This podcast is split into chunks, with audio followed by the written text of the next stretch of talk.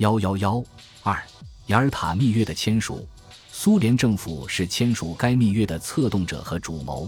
密约内容也主要体现了苏联政府的远东战略利益。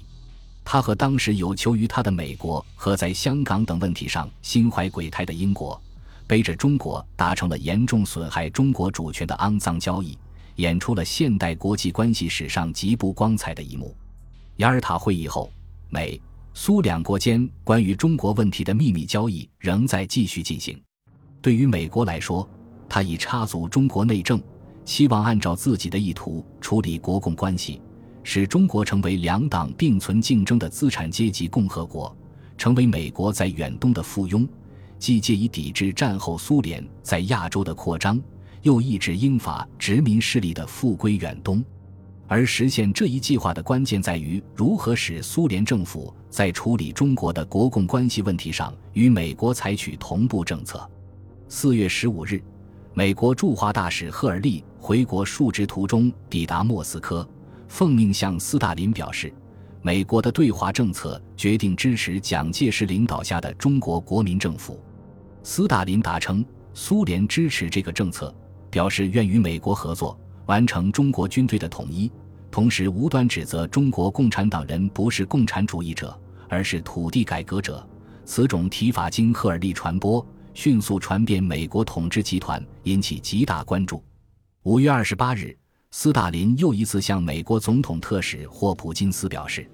无论战时、平时都愿意尊重蒋主席在中国的领导地位，愿意中国成为一个坚固统一的国家。对于苏联政府来说，随着苏军参战日期的临近，频频要求美国履行诺言，催促中国国民政府接受雅尔塔密约。五月下旬，斯大林在会见美国总统特使霍普金斯时，再次希望美国政府立即将密约内容通知中国政府，敦促其履行一切。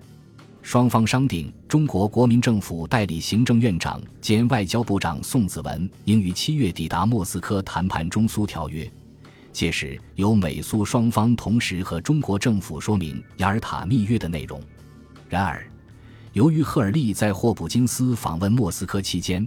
已将雅尔塔密约的内容透露给了蒋介石，美国政府不得已提前将密约内容通知中国国民政府。六月九日，杜鲁门总统在白宫约见宋子文，通报密约有关内容，并表示，一旦苏联参加对日作战，则美国政府对于雅尔塔协定便不能不予以支持。宋氏作出强烈反应。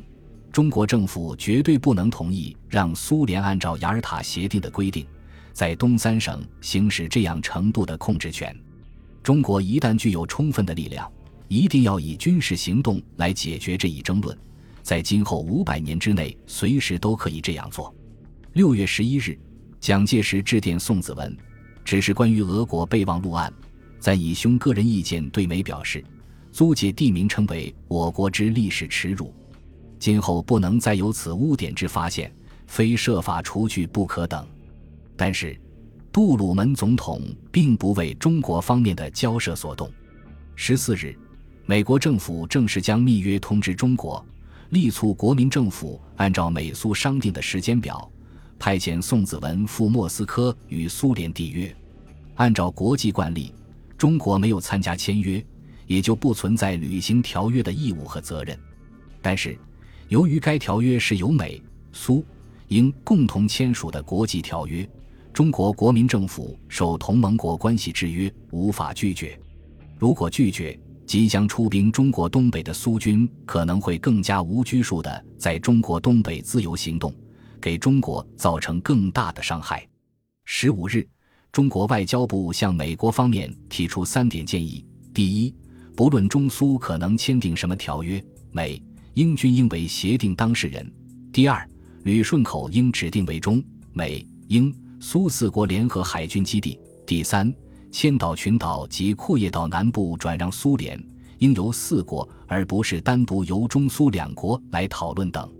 显然，无可奈何的中国国民政府希望将美国拖入中苏谈判之中，以为自己的后援，但是这些建议均为美国所拒绝。中国国民政府别无选择。只能接受美苏的安排，与苏联政府进行中苏缔约的谈判。